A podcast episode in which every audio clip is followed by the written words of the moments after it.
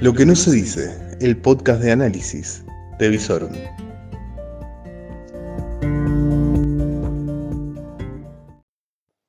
Muy pero muy buenas noches para los que nos escuchan de noche y buenos días para los que nos escuchan a primera hora del día. Esto es lo que tenés que saber cuando termina el día martes y comienza el miércoles, la mitad de la semana. Bueno, la cuestión de la inseguridad es claramente la noticia que viene desde el fin de la jornada de ayer.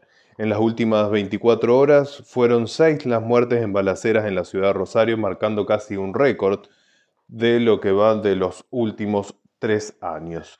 Eh, dentro de las víctimas más eh, renombradas fue el señor Argüelles, que era un testigo dentro de lo que era una de las causas contra el narcotraficante conocido como Alvarado.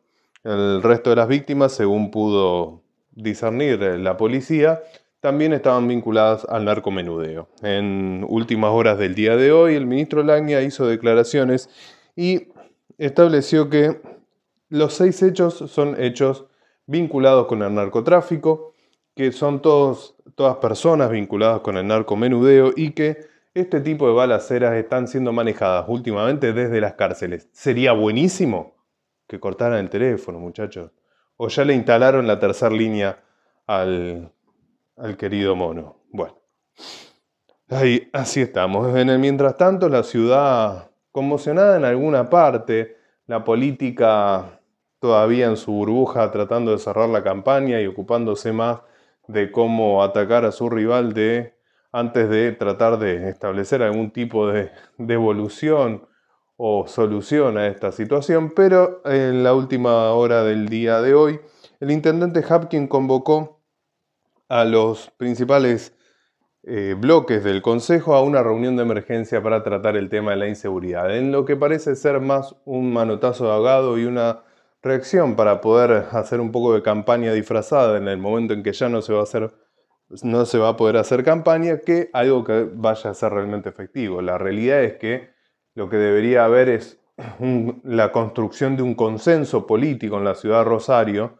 para ir a Santa Fe y para ir a Capital Federal y para exigir una mesa de seguridad que trate la cuestión de seguridad que ni siquiera alcanza con que involucre solamente a la provincia de Santa Fe, porque claramente las cuestiones de narcotráfico, de tráfico de personas, de contrabando, de juego ilegal, son cuestiones interprovinciales, por lo cual Realmente si para algo debería servir la, famosa región centro que habían inaugurado allá hace 8 o 10 años, debería ser justamente para coordinar acciones en contra del narcotráfico, la trata, el juego y justamente involucrar a las tres provincias principales, Córdoba, Santa Fe y Entre Ríos, junto con la nación y establecer algún tipo de plan a mediano y largo plazo que sobrepase gobierno, sobrepase administraciones, porque si no esto va a seguir agravándose. Lo que se ve es que la cuestión se agrava y las autoridades no dan ningún tipo de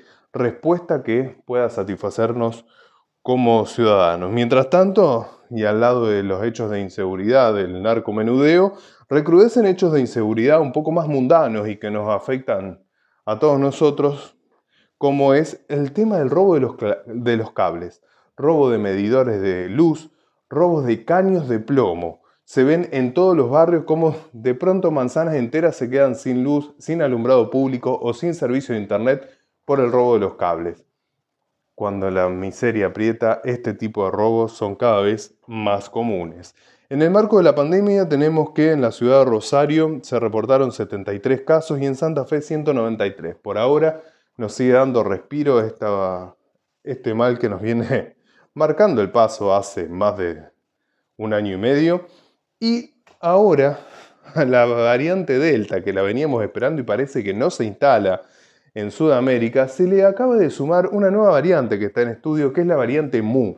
La variante Mu está muy presente y activa en los países de Ecuador y Colombia y ya es una variante de cuidado según la Organización Mundial de la Salud. Así que veremos si pasa por Argentina o no saltea. Mejor si nos saltea y mejor si nos seguimos cuidando. Recordalo, barbijo, higiene de manos, distancia social y esperemos que los casos sigan bajando.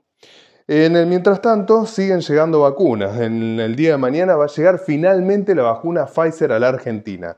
Después de tantas discusiones y polémicas entre oficialismo y oposición, va a llegar en el vuelo de aerolíneas argentinas, el AA991, las primeras 100.000 dosis de Pfizer, las cuales van a ser eh, distribuidas y aplicadas principalmente entre adolescentes.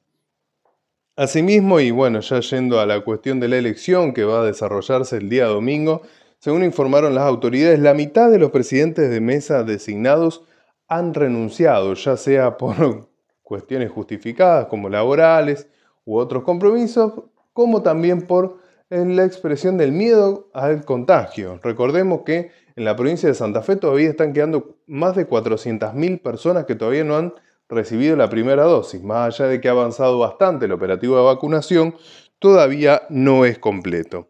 Cerrando lo que es la cuestión policial, que lamentablemente es casi la protagonista exclusiva de este resumen de la jornada de hoy, eh, detuvieron a un financista en la ciudad de Rosario, eh, vinculado con lavado de dinero del narcotráfico, y asimismo en el día de hoy se conoció la condena para el ex fiscal Ponce Assad, vinculado en la causa, ¿se acuerdan que habíamos hablado?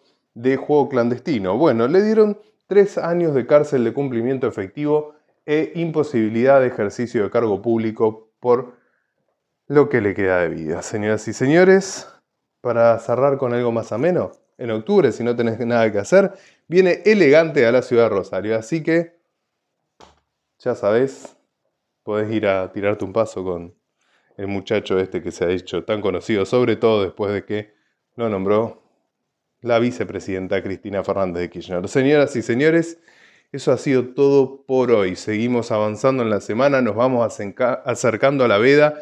Los candidatos están que trinan, van, caminan por las plazas, parques, tiran folletos por todos lados, tiran las boletas, inundan redes sociales, YouTube. ¿Vos ya decidiste tu voto? Bueno, te quedan tres días, cuatro. Tranquilo. Lo más importante va a ser que si decidiste votar alguna de las listas de concejales, veas a dónde está dentro del casi metro de boleta única que hay, porque si no, el proceso de votación va a ser muy largo y complicado. Señoras y señores, esto ha sido todo por hoy. Nos vemos mañana y esto es lo que tenías que saber antes de que termine el martes y de que comience el miércoles.